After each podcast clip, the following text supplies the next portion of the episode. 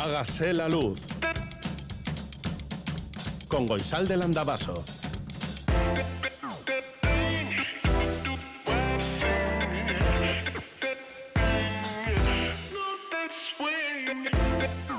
Egunon guztioi goizeko zazpiak eta bost minutu, sei minutu dira, larun bata da, se han acabado las navidades, están a punto de llegar las mascaradas, el día de San Sebastián, luego San Blas, carnavales, no sabemos qué pasará con Bastanda en Bilzarra, pero habrá ferias agrícolas varias, y llegaremos a Semana Santa, claro, y a la de Pascua, y fiestas variadas, y bueno, no voy a seguir porque parece que vamos de fiesta en fiesta con todo lo que implica. ¿A ti qué fiesta te gusta más? A Joseba Urruela, las fiestas de Urduña, seguramente, ¿no? Sí. A Sierra Aparicio no sabemos qué fiesta le gusta más. Las de Santurci, las de Santurci. A mí me gustan las fiestas de día y el jueves de fiestas de Bilbao. Me encanta ese día. Pues nada, nos lo puedes decir.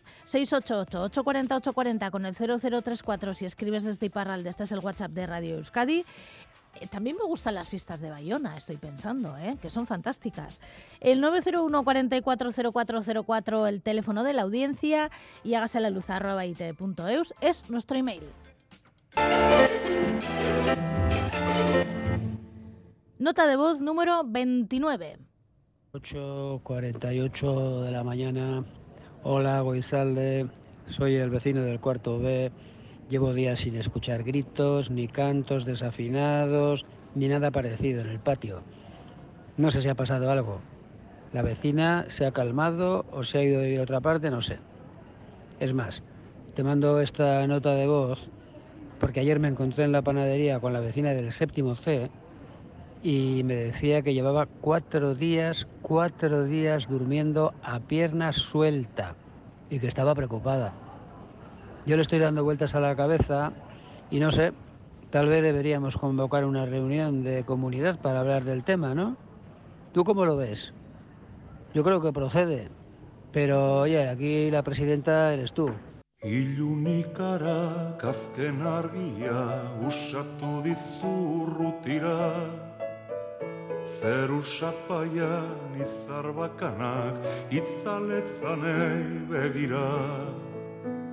Iluntxintako sorgin usaiak espazioan dirdira Iluntxintako sorgin usaiak espazioan dirdira Mendiegitan argi oroitza eguzkiaren keinuan Baso beltzean osto firfira gauezkoen erreinua Itxasondoko tamarindotan olatuen errainuan Itxasondoko tamarindotan olatuen errainuan Itxatxoria txio txioka aratonata aizetan Berde argien edertasuna more motel du zuretan. Txalupa geldi kulunkarien isladarekin izketan Txalupa geldi kulunkarien isladarekin izketan Parke isileko banku txuria ezpain beroen lankide. Antxi zaharrak zantzu berritan bihotz gordinen senide. Tristura egan paseatzen da arratsaren solaskide Tristura egan paseatzen da arratsaren solaskide. Gau ezkilaren oi hartzun hotxa irristatzen da kolkoa. Zirrara mutu baten gisara maitearen soinekoa Bakardadea sekretuekin korapiltzen den zokoa. Bakardadea sekretuekin korapiltzen den zokoa.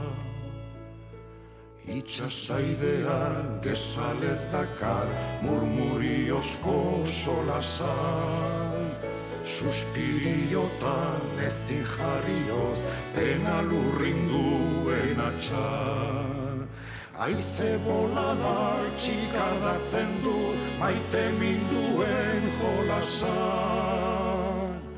Aize bolada txikardatzen du maite minduen jolasan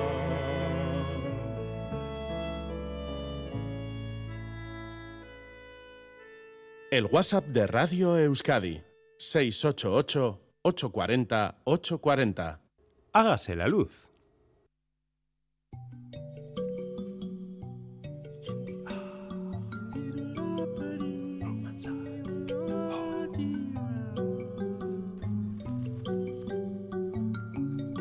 La Pedrada, con Edu García.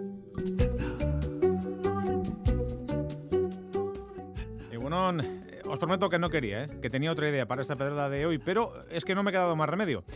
Además, en estos tiempos que corren, no opinar sobre lo que opina todo el mundo te coloca directamente en el cesto de los pringaos. Así que nada, vamos a rajar un poco sobre la canción de Shakira.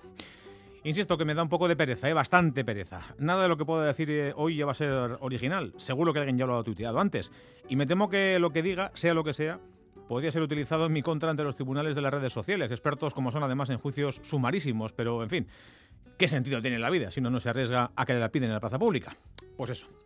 Para los despistados, que siempre hay alguno, y más a estas horas, Shakira ha sacado una canción en colaboración con un productor que se hace llamar Bizarrap o BZRP o como sea, una canción que se titula, ojo, BZRP Music Sessions Volumen 53. Empezamos bien.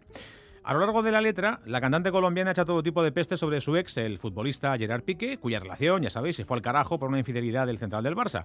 Y además de poner a parir al chavalote, Shakira también apunta y dispara a su nueva pareja, a su ex suegra, y se eleva sobre ese barro en una demostración, dicen, de empoderamiento femenino, con una frase lapidaria. Las mujeres ya no lloran, las mujeres facturan. De ayer a hoy se ha dicho todo de esta canción. Una parte del personal se ha puesto del lado del artista, aplaudiendo su, dicen, ejercicio de liberación, su demostración de valía frente a un hombre infiel. Ese romper con lo establecido, ¿no? Con el silencio y con la aceptación barra resignación, táchese lo que no proceda, que las mujeres engañadas por sus parejas han tenido que padecer a lo largo de la historia. Un aquí están mis ovarios, Gerard, en toda regla. Los que se cuestionan el comportamiento de Shakira recuerdan que, pese a la infidelidad de Piqué, ambos tienen dos hijos en común, niños pequeños además, ¿eh? con 9 y con 11 años, a los que a lo mejor no les hace mucha ilusión que mamá insulte papá. También dicen los del sector crítico que no es muy elegante meter en la máquina del barro a la nueva novia del exfutbolista, que poco o nada pinta en este tema, y menos aún que para ponerse en valor, la de Barranquilla le haya tratado de menospreciar con comparaciones muy poco elegantes, lo del Casio, el Rolex, el Twingo y demás. En fin, que de todo como en botica y por si faltaba algo, pues aquí va lo mío. Me da que más allá del desahogo y de las opiniones a favor o en contra, esta performance de Shakira tiene mucho de marketing y un poco menos de lo demás. Ella y su avispado productor de nombre impronunciable saben que el asunto de la infidelidad y de la separación genera morbo, en todo el planeta además, y el morbo vende. Y vender significa ganar dinero. Facturar, que diría la cantante. Solo hay que ver la repercusión planetaria que está teniendo este asunto o la cantidad de reproducciones de la canción en las diferentes plataformas digitales para darse cuenta de que sobre cualquier otra cuestión, aquí lo que prima es el negocio. Y luego están los dilemas, digamos, morales. Podemos cuestionarnos si está bien o mal poner a parir al padre de tus hijos, por mucho que este tampoco haya sido un ejemplo de comportamiento para los chavales. O si el empoderamiento femenino pasa por menospreciar a otra mujer. O si la única manera que le queda a Shakira para seguir siendo top es la de publicar periódicamente una canción en la que hable de su ex, que es lo que la audiencia parece esperar. En resumen, que teniendo derecho a hacer lo que le plazca y como le plazca, para mí que tanto Shakira como su productor han visto que en la bronca hay dinero y han optado por el barro como medio para la facturación, algo que es tan lícito como moralmente cuestionable. Lo que no es cuestionable, así entre nosotros, es que la canción es un truño, como un piano.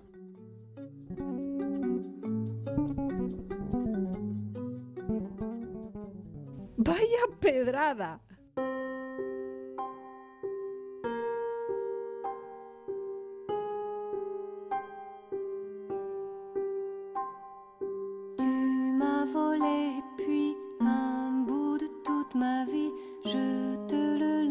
Sans souci. Je pars, tu restes ici, on était fou, tant pis, c'est mieux comme ça, c'est mieux comme si. La rivière de son lit, si jamais ne s'enfuit. Ce n'est pas le cas de la pluie. Et l'eau qui nous unit nous sépare tant aussi. L'océan est si loin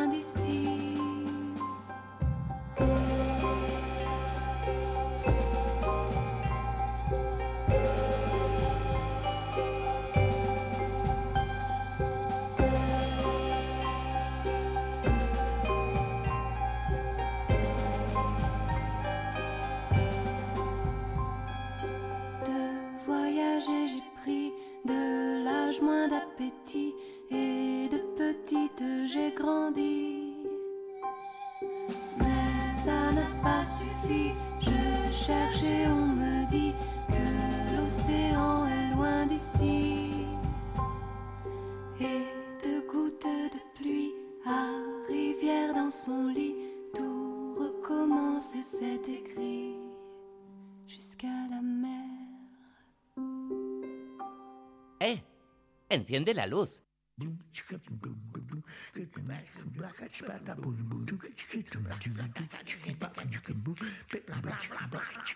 59 segundos. Carlos Sanz murió el mismo día en el que cumplió 44 años, un 22 de enero de 1987.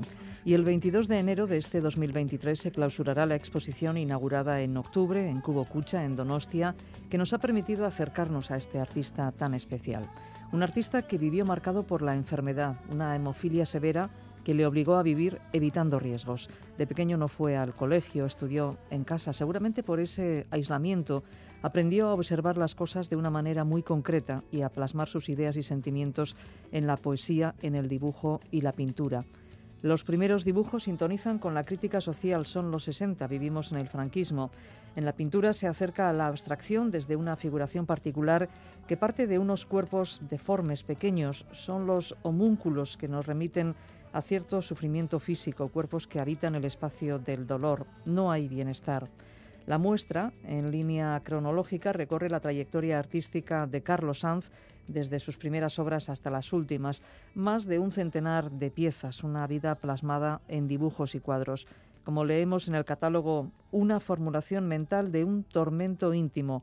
Hasta el domingo 22 de enero en Cubo Cucha, de 12 a 2 y de 4 a 8 de martes a domingo.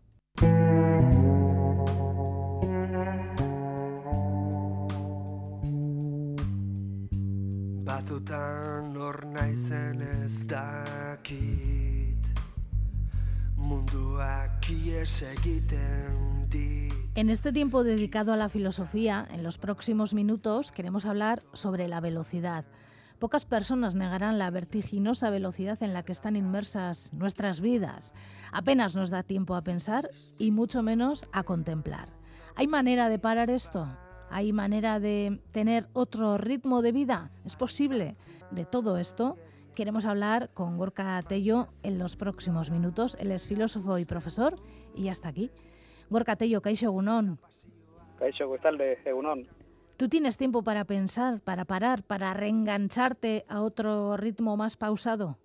Diría que sí tengo tiempo, pero mucho menos del que necesito y del que me gustaría. Cada vez me da la sensación de que las pausas son más necesarias y son menos frecuentes. ¿Desde cuándo crees tú que estas sociedades occidentales están ahogadas en este sin vivir que es la falta de tiempo?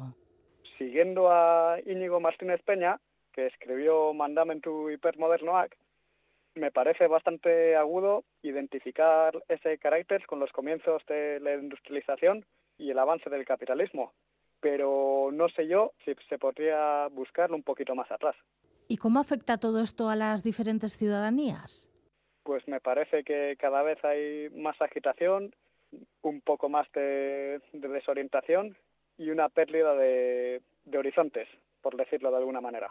Tú que sabes de esto y que has reflexionado sobre esto, a lo mejor nos puedes contestar esta pregunta que es, ¿se puede parar? Sí se puede parar y se debe parar para mí, porque muchas veces seguimos diferentes inercias y si no paramos entramos en unos torbellinos y en unos espirales que no nos benefician en nada. Eh, esta conversación de hoy que proponías hablar de la velocidad, te has inspirado en un libro titulado The Slow Professor. ¿Qué es lo que cuenta? Pues ese libro es muy interesante y lo he encontrado así un poquito por casualidad. Tiene cuatro capítulos. El primer capítulo habla, habla sobre la gestión del tiempo cómo cada vez en las empresas, en diferentes sectores, incluso en la educación, se habla más de la gestión del tiempo, cómo organizarte para realizar las tareas, cómo sacar más rendimiento a la misma cantidad de tiempo. Y me parece que se pone el foco en la organización eh, subjetiva de cada persona, pero que habría que ponerlo en la carga de trabajo.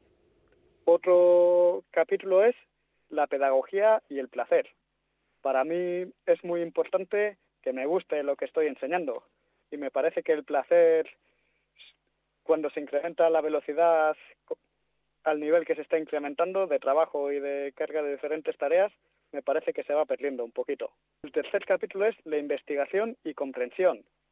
El sentido de la investigación, ¿no? Ese libro se dirige a la academia, es un, es un libro escrito por profesores de esta universidad y sobre todo hablan de que hoy en día se investiga cada vez más buscando el impacto que va a tener lo que va a escribir en las revistas y demás, más que por un interés que tengan especialmente, sino que por cómo les va a ayudar en sus currículums. Y el último capítulo me parece clave también, que es el de compañerismo y comunidad. Si cada vez hay menos tiempo para dialogar entre compañeros y compañeras para compartir tiempo con los alumnos y alumnas sin prisas, para conocernos un poco mejor y se pierde el sentido de comunidad, me parece que, que este capítulo también es muy, muy importante y necesario. Fíjate que yo el movimiento slow siempre lo había asociado a la alimentación.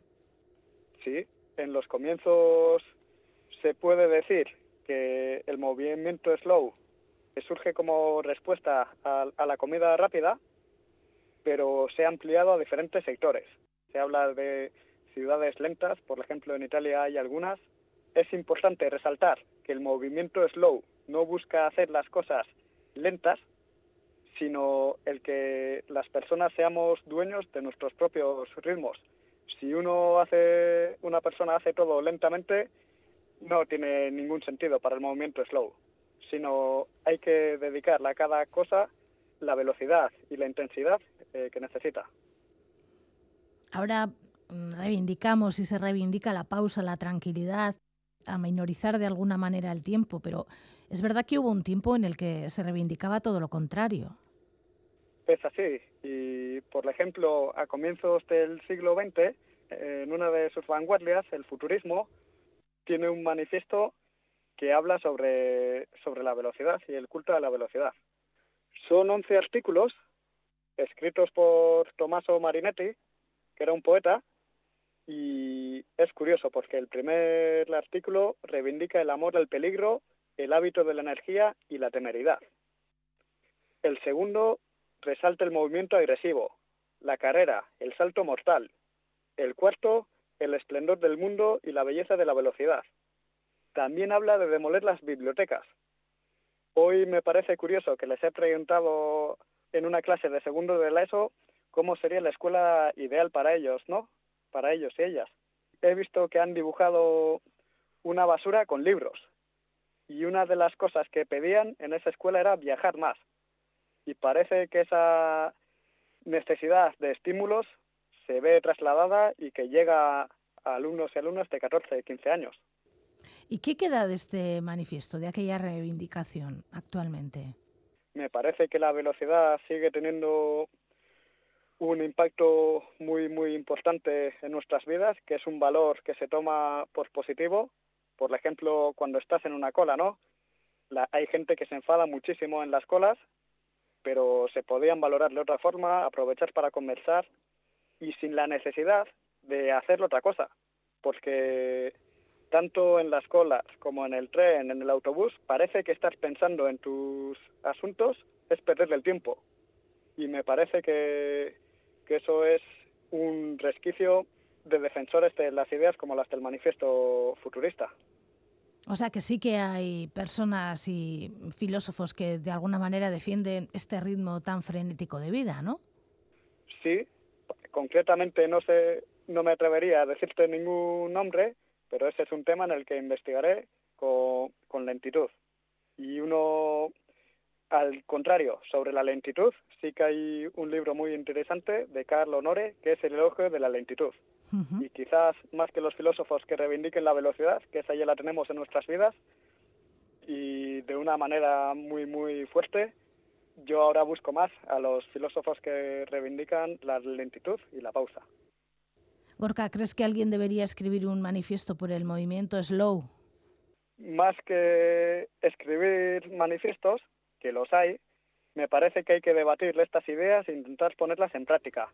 Y uno de esos manifiestos que hay es el manifiesto de Slow Professor, que lo han escrito unos profesores de la Universidad de Granada de Filosofía y se puede firmar. Y trata de estos temas. Por eso me parece que más manifiestos no es una necesidad, sino que ya hay suficientes.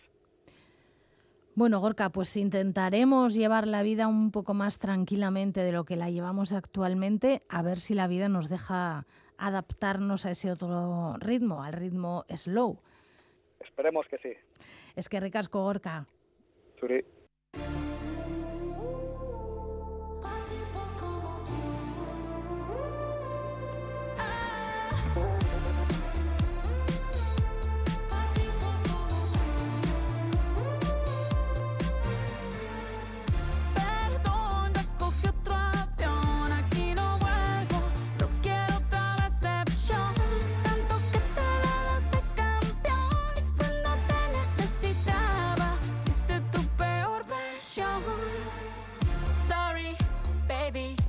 Mortifique,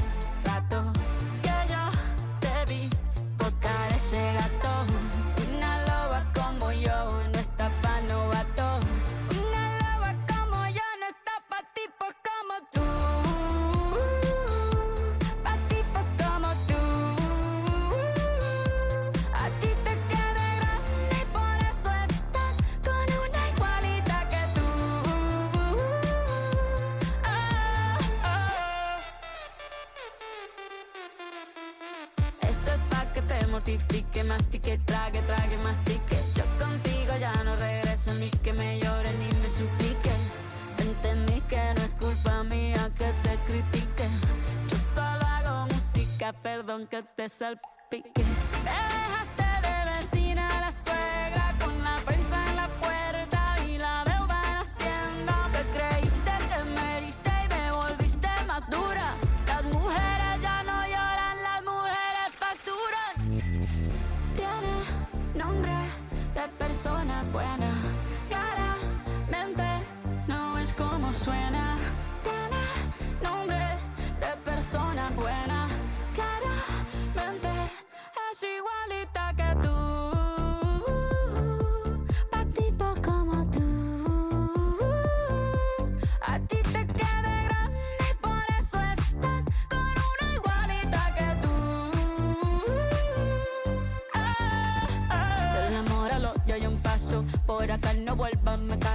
Cero rencor, bebé. Yo te deseo que te vaya bien con mi supuesto reemplazo. No sé ni qué es lo que te pasó. Estás tan raro que ni te distingo. Yo valgo por dos de 22. Cambiaste un Ferrari por un Twingo. Cambiaste un Rolex por un Casio. Baja acelerado, dale despacio. Ah, mucho gimnasio.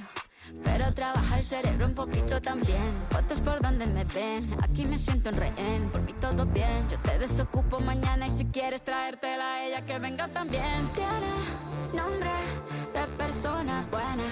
Claramente no es como suena. Tiene nombre de persona buena.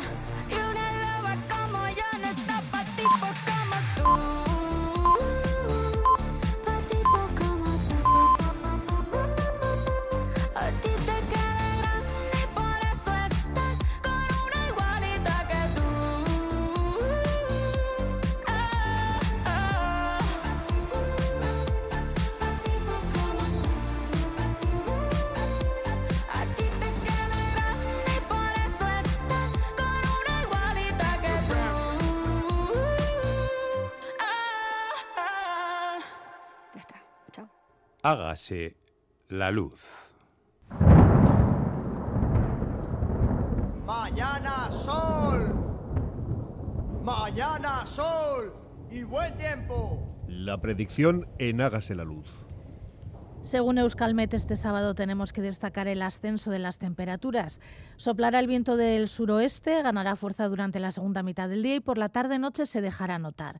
El viento sur ayudará a que suban las temperaturas y las máximas en la mitad norte se pueden acercar a los 16-18 grados.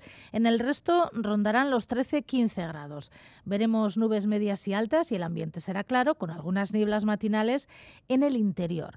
Las temperaturas de nuestras capitales en estos momentos son de 10 grados en Bayona, 12 en Bilbao, 9 en Donibane Garasi, 13 en Donostia, 2 en Gasteiz e Iruña y 7 en Maule. Y en otras ciudades hay 5 grados en Lyon, en Bergen no hay grados, 0 grados, 7 en Atenas, 4 en Madrid, 10 en París, 8 en Barcelona, 9 en Dublín, 14 en Vigo, 7 en Bruselas, 6 en Ámsterdam, 29 en Canberra, 4 en Nueva York, 19 en Oakland, 7 en Berlín, 2 en San Petersburgo y 7 grados bajo cero en Reykjavik.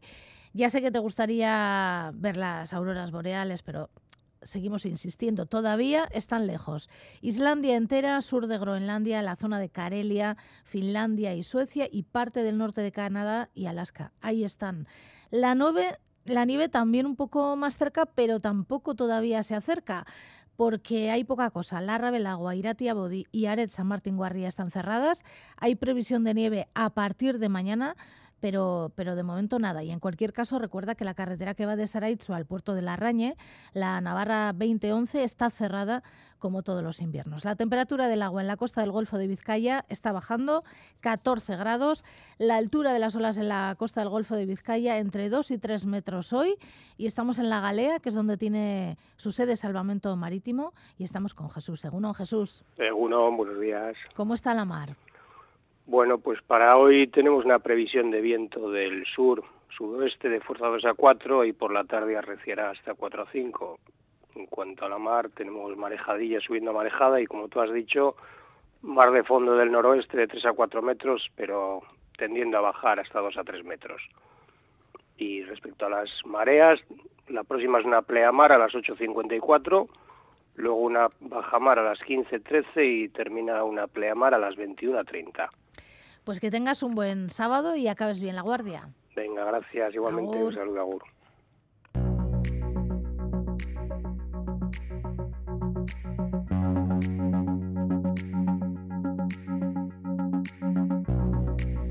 bestia. Con esta palabra ha titulado Andoni Egaña su columna de hoy de Berría, donde comienza con la canción de Shakira traducida al euskera y hace una selección de las frases de la canción para dividirlas en dos párrafos. En el primero las frases con, las que está de acuerdo y en el segundo con las que no está tan de acuerdo. Y en este mismo diario, la noticia más leída es la versión en euskera de la canción de Shakira que ha hecho la rapera Kai Nakai, como decimos en euskera. La canción de la cantante Shakira, eh, que ella le ha dedicado a su expareja, el futbolista Piqué, ha recorrido el mundo en apenas unas horas mostrando el poderío de esta mujer. En The Guardian cuentan que ya es la canción más escuchada en YouTube, que ayer fue, lo fue en la plataforma Spotify, que en 24 horas logró 64 millones de pinchazos y ya lleva 86 millones de visualizaciones solo en YouTube. En Liberación van desgranando la canción y contando lo ocurrido en las redes sociales y prácticamente en todos los medios de comunicación del mundo. El italiano La República, el Puntahui catalán, The Independent, la BBC, La Vanguardia, El País y luego relacionado con el tema, cantidad de artículos de opinión. Yo me he quedado con dos que han sido publicados en Público Español. Lo firman María García Puig, que ha titulado El derecho al bif de las madres, e Isabel Serrano Durán, que lo ha titulado Rocío Jurado, el Rolex de Shakira. Os recomiendo que le echéis un vistazo porque son interesantes los dos artículos. Otro tema candente del que oiremos hablar mucho tiene un nombre, Keenan Anderson, es un hombre negro de 31 años, estadounidense y profesor, primo de una de las fundadoras del movimiento Black Lives Matter, que ha sido asesinado a manos de la policía de Los Ángeles Eh, le detuvieron, inmovilizaron y durante 30 segundos dispararon con una pistola Taser. Lo llevaron al hospital, pero falleció a las 4 horas. En Berria lo cuentan también en la CNN, en The National, en la BBC, The Independent, The Washington Post. Ha publicado el vídeo donde se ve cómo lo detienen y qué es lo que sucede en esos minutos antes de que lo tumbaran. Bueno, un vídeo duro pero, pero interesante. En Iparraldeko hitza informan de que el domingo comenzarán las mascaradak. Mauleko que emanen dituzte aurtongo mascaradak. Comenzarán mañana en Maule, el 22 estarán en Atarratze, el 29 en Pagola y a partir de aquí todos los fines de semana hasta el 22 de abril, que finalizarán otra vez en Maule.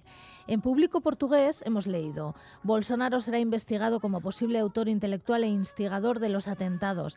En Le Monde también aparece la noticia en, en Punta Bui, dicen que el gobierno brasileño cree que hubo planificación en el ataque bolsonarista a las instituciones.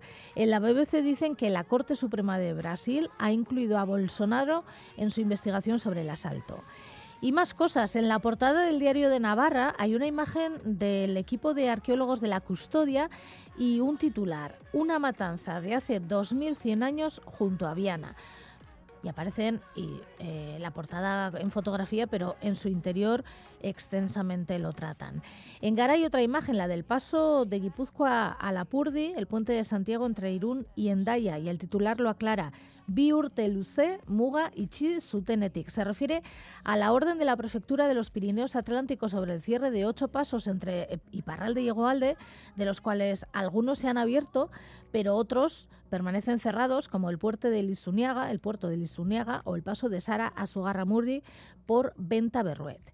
En el catalán, Ara recogen declaraciones de Oliver Wang en The New York Times que dice un robot con una conciencia como la humana podría curar el cáncer. Como decimos, son palabras de Oliver Wang en The New York Times que ha recogido el catalán Ara.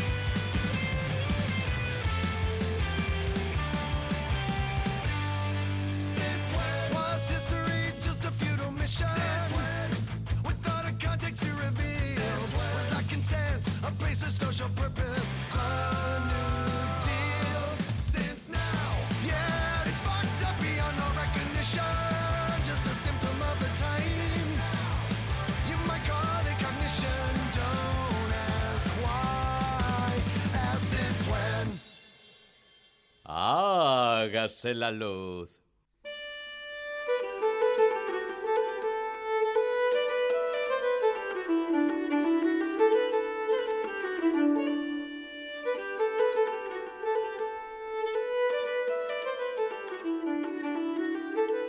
La historia esconde miles y miles de mujeres que vivieron sus vidas y de las que pocas veces sabemos algo.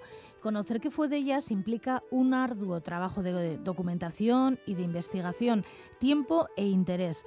De eso algo tiene la historiadora y filósofa Isabel Mellén, y entre pausa y pausa se acerca hasta Hágase la luz para hablarnos de ellas. Isabel Mellén, Egunón. Egunón Goizalde. Hoy querías hablar de la virginidad de las mujeres en la Edad Media. Eh, pues sí, el tema de la virginidad, hasta hace no mucho, yo creo que ha sido muy controvertido, ¿no? La virginidad, por supuesto, de las mujeres, la de los hombres parece que ha importado menos. Y es que resulta que en la Edad Media podemos rastrear un poco los orígenes de esa preocupación que hoy en día, pues afortunadamente cada vez es menor por la cuestión de la virginidad en las mujeres. Y es que, claro, en otro contexto histórico, en otra sociedad, pues tenía cierto sentido o tenía ciertas connotaciones o significados que hoy en día pues se han ido perdiendo. A la Iglesia le interesaba bastante la virginidad de las mujeres. Sí, ese es un tema que, que siempre es la Iglesia se, se ha metido ahí en esa cuestión y es que, claro, tenemos que pensar que la Iglesia en la Edad Media empieza poco a poco, sobre todo a partir del siglo XIII, a crear lo que hoy en día denominamos los sacramentos, ¿no? Y entre ellos el del matrimonio. Tenemos que pensar que antes de eso, y después también, por supuesto, la mayoría de los matrimonios eran, eran laicos, eran civiles, era un simple contrato legal entre dos familias, sobre todo. Y entonces, claro, para la Iglesia el hecho de empezar a regular un poco esa vida laica importaba mucho y ahí jugaba un papel fundamental también en la cuestión de la virginidad, ¿no? Porque empiezan a plantear que el matrimonio tiene que ser religioso y todas aquellas relaciones sexuales que se hayan desarrollado antes del matrimonio van a ser pecaminosas. Entonces, ahí, por supuesto, el hecho de que las mujeres perdiesen la virginidad antes de haber contraído matrimonio empieza a verse mal. Mientras que en la sociedad civil, si había un acuerdo más o menos verbal por medio, bueno, antes del matrimonio pues era una cosa que podía ser aceptada, ¿no? Entonces el hecho de que se convirtiese en pecado, por supuesto, es una cuestión de la Iglesia y para ellos era un pecado de lujuria eh, que también pues eh, podía estar compuesto por otros como el adulterio, el incesto, eh, la homosexualidad, entraba un poco dentro de ese mismo de ese mismo abanico. Y esto es a partir del 13. Sí, sobre todo a partir del, del siglo XIII es cuando la Iglesia empieza a intentar imponer esta mentalidad aunque por supuesto costó muchísimo que esto se popularizase entre pues las clases de más comunes, ¿no? donde muchas veces el matrimonio pues era más bien un apalabramiento, ¿no? Un amancebamiento, como se le llamaba también. Eh, las clases bajas pues muchas veces no tenían dinero las mujeres para llegar a una dote, alcanzar una dote, y los hombres pues no podían entregar unas arras, que era como la, la prueba de que se iba a realizar o se iba a hacer efectivo un, matrimonio. Por eso muchas veces pues convivían juntos sin ningún tipo de problema fuera de ese matrimonio y no se consideraba que ellos estuvieran en pecado de fornicación, ¿no? aunque para la Iglesia sí. Y las clases nobiliarias pues tenían también otros códigos muy distintos en los que importaba más el contrato que la legitimación de la, de la Iglesia. Lo que me ha sorprendido es que para mantener la virginidad llegaron a recomendar la masturbación. Sí, esto es una cuestión muy, muy curiosa, ¿no? Porque claro, reflexiona muchísimo desde los intelectuales del ámbito eclesiástico sobre esta cuestión del matrimonio, sobre los sacramentos y sobre un poco la casuística que lleva todo ello, ¿no? Y también sobre la virginidad femenina. Entonces, se dan cuenta de que, claro, hay mujeres, como por ejemplo las monjas, que, pueden tener deseo sexual y no van a contraer matrimonio. Entonces, ¿qué hacer con las monjas o qué hacer con las jóvenes para que mantengan eh, esa virginidad antes de llegar al matrimonio? Y hay algunos que dan unas soluciones pues que hoy en día nos parecerían curiosas.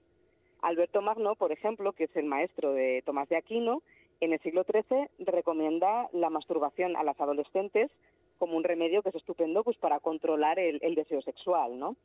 O tenemos también, por ejemplo, a Johannes de Santo Paulo, que es un médico de Salerno y también monje benedictino, que hacia finales del siglo XII recomendaba a las viudas que se tocasen con la mano cuando tenían mucho deseo sexual o a las vírgenes recomendaba que se fabricasen una especie de, miembro viril de salitre, cera y berro y que lo tuviesen en la vagina hasta que lo expulsasen. Vaya. Y la pérdida de virginidad fuera del matrimonio, eh, nos has dicho que para la Iglesia era pecado, pero ¿era delito?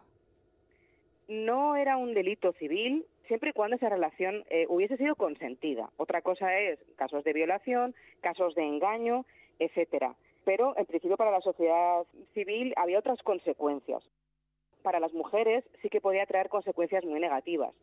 ¿Por qué? Pues porque el tema de la virginidad iba también muy ligado a la honra familiar. Claro, era muy importante que las mujeres tuviesen descendencia legítima. Bueno, en general, que el matrimonio llevase a descendencia legítima, porque era un contrato que se había hecho entre dos partes, ¿no?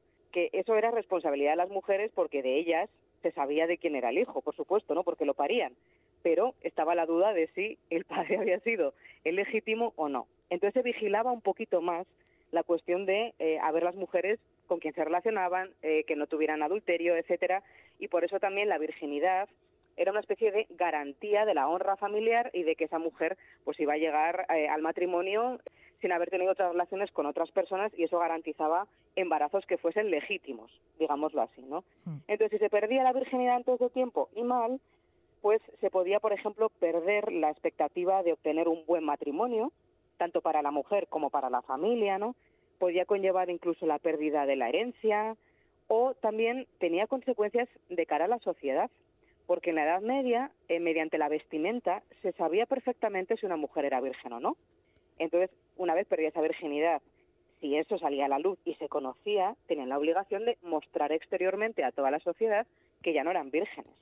Cada persona tenía que vestir según su género y su clase social mandaba y dictaminaba, y a veces esto estaba incluso legislado.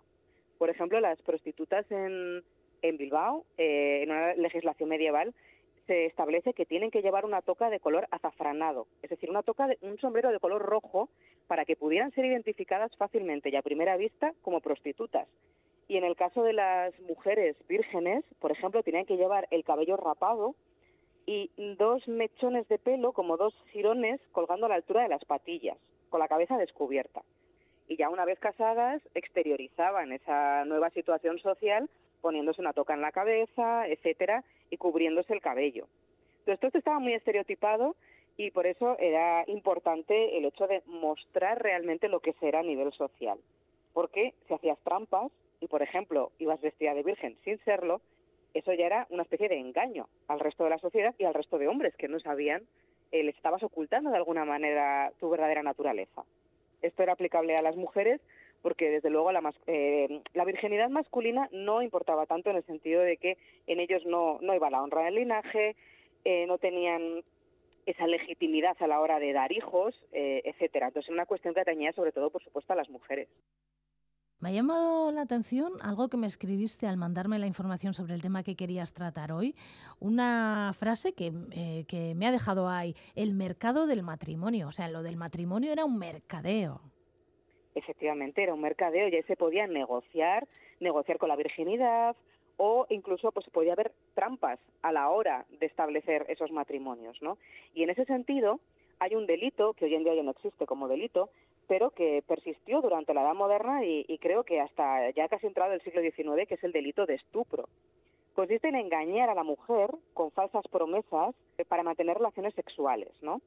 Por ejemplo, pues prometerle a una jovencita de un pueblo que es virgen, prometerle que si mantiene relaciones sexuales con un varón, pues él que se va a casar con ella. Se va a casar con ella, o por ejemplo también, si es una mujer de muy baja clase social que no tiene dinero para la dote y poder acceder a ese mercado matrimonial que estabas hablando, pues le podía prometer una cantidad de dinero, si perdía la virginidad con él, eso se iba a mantener en secreto y ella iba a conseguir ese dinero a cambio para la dote. Entonces el hecho de incumplir esas promesas de prometer a una mujer virgen que te ibas a casar con ella y luego no hacerlo, o de prometer una cantidad de dinero y no dársela, todo eso era, era un delito. la mujer podía denunciar por haber sido engañada y haber perdido su virginidad y por lo tanto haberse devaluado dentro de ese mercado matrimonial y generalmente se les hacía caso a las mujeres. Es decir, se solía penar después a los hombres que habían cometido ese delito de estupro obligándoles a casarse con ellas o a darles una cantidad de dinero que luego se negociaba en los, en los juicios, ¿no? O sea que en ese sentido se valoraba mucho la, esa virginidad femenina y también se valoraba eh, como un valor económico. Ya. ¿Y en esos tiempos mm, había parejas que vivían juntas sin estar casadas? Sí, efectivamente, eh, había muchísimas parejas que, pues, que por, por no tener dinero o ser de baja clase social no podían permitirse pagar esa dote las mujeres o, dar una prenda a cambio como esa como muestra de esa promesa de matrimonio que son las arras, ¿no? En el caso de los hombres y lo que hacían era convivir durante mucho tiempo, podían llegar incluso a tener hijos e hijas y en ese caso, por ejemplo, muchas mujeres se acogían al delito de estupro cuando eran abandonadas por sus parejas, ¿no? Porque claro, como no estaban legalmente casados y casadas, pues existía la posibilidad de que ese hombre, llegado a cierto punto de su vida, la abandonase a la mujer y abandonase a sus criaturas y se marchase, ¿no? dejando un poco pues en la estacada a esa persona. Entonces estas mujeres, como habían perdido ya su virginidad y no había habido una, un matrimonio efectivo, a veces también denunciaban por estupro a sus parejas para conseguir de alguna manera tener esos recursos económicos que les permitiesen sobrevivir a ellas y a sus hijos porque muchas veces dependían de, de los ingresos de, del marido, ¿no? O sea, que en, en ese sentido también hay, eh, bueno, una especie de falsas, entre comillas, falsas denuncias para de alguna manera garantizarse la supervivencia, ¿no? O lo mismo sucedía en el caso de, pues, igual mujeres de baja clase social, que un hombre mucho más poderoso pues les insinuaba que quería tener relaciones con ellas, ellas tenían una negativa difícil porque quizá no no podían eh, negarse a un gran señor el hecho de tener acceso carnal con ellas o, o, iba a traer consecuencias muy negativas y en ese caso pues intentaban de alguna manera negociar esa pérdida de virginidad, ¿no? Pues a cambio me vas a dar cierta dote para el matrimonio o a cambio si me quedo embarazada te vas a hacer cargo de mis hijos, etcétera. Y de alguna manera pues también podían negociar y, y tener una garantía de que no iban a estar en la miseria o no se iban a quedar abandonadas después de aquello eh, las mujeres que estaban al servicio dentro de otra casa no siempre tenían por qué estar sometidas a este tipo de situaciones, pero era algo relativamente frecuente. Sabían que en cualquier momento quizá algún miembro varón de esa familia podía solicitarlas para este tipo de servicios. Así que eh, lo que les quedaba era, eh, por pura supervivencia, era negociar esos casos, no negociar un poco con su virginidad, decir bueno, eh, pues a cambio de ello ayúdame a, conseguir después un buen matrimonio, porque en ocasiones, bueno, si accedían a tener relaciones sexuales, quizá, a pesar de no tener una buena dote, ese señor les podía ayudar a casar con alguien, algún amigo, algún sirviente que estuviera en mejor posición, o eso, o, fijaban una cuantía económica, o también eh, se aseguraban de que llegasen a hacerse cargo los señores feudales, ¿no? De esa posible descendencia que hubiera surgido de esas relaciones sexuales y que no las iban a dejar a sus hijos en, eh, en la estacada. Además, se aprovechaban de una ley que estaba, que estaba muy bien, que es la del Fuero Nuevo de Vizcaya, que estipulaba, por ejemplo, que los hombres tenían que hacerse cargo obligatoriamente de sus hijos ilegítimos y darles también una herencia. Es decir, esto era muy importante, porque aunque esos hijos eh, hubieran acontecido, hubieran surgido fuera del matrimonio, tenían la obligación legal de encargarse de ellos. Por lo tanto, muchas mujeres también veían aquí una oportunidad. Es decir, bueno, si yo de clase baja social eh, tengo un hijo ilegítimo con este señor, eso iba a implicar que va a tener que hacerse cargo de ese hijo y por lo tanto yo también voy a estar protegida mientras cuide de él.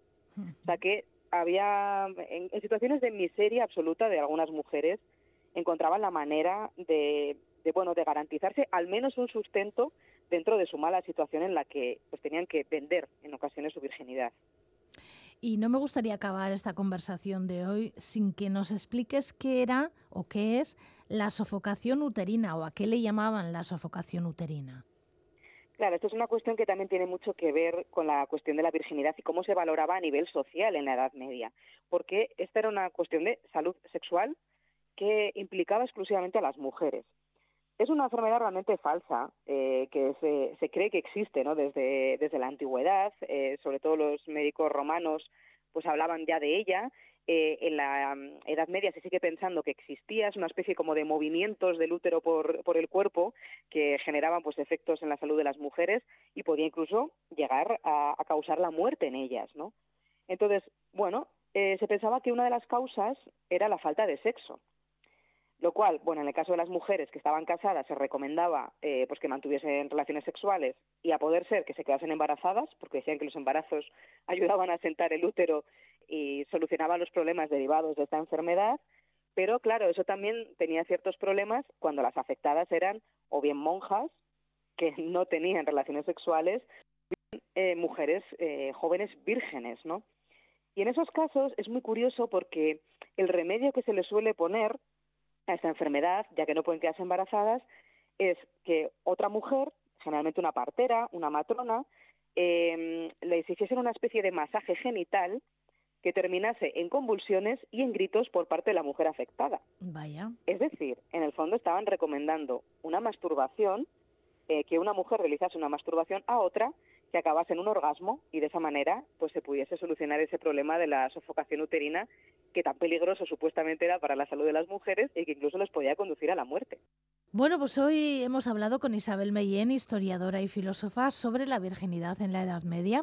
hablaremos más adelante de otras cosas porque eh, siempre es muy interesante todas las cosas que nos traes y todas las historias de mujeres que, bueno, cuesta encontrar de otras maneras. Así que es que ricasco. Es que ricasco, Goizalde. Hasta la próxima. Hágase la luz.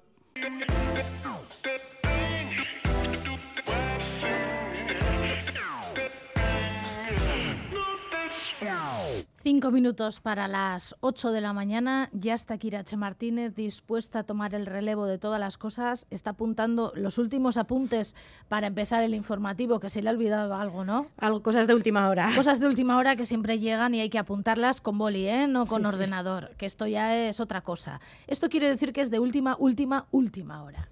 Bueno, lo dicho, que faltan eh, apenas cuatro minutos para las ocho de la mañana. En Hágase la Luz volveremos mañana, eso de las siete y cinco de la mañana, con un montón de historias para contarte. Hasta entonces, que disfrutes mucho. Basta retikibili eta zaindu maite duzun hori agur.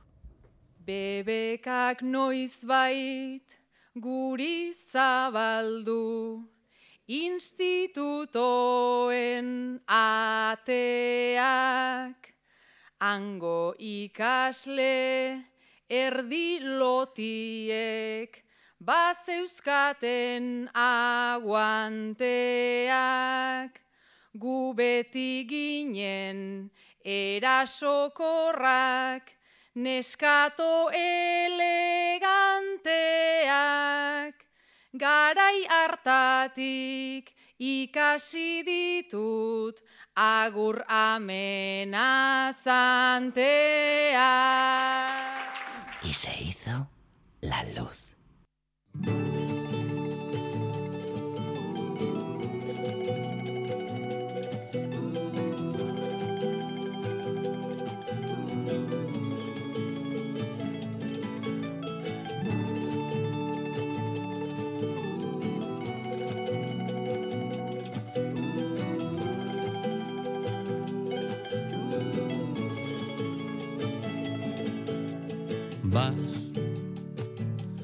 Arrastrant-me del braç i em traus de cada bar.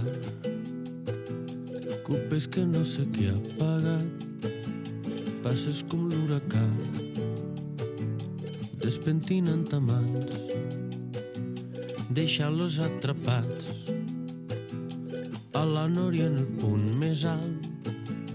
Ens fiquem d'amagat a qualsevol portal, a revolcons entre besos i arraps, i rius imaginant el gest dels vigilants quan fem servir com a quiscam cameres de seguretat.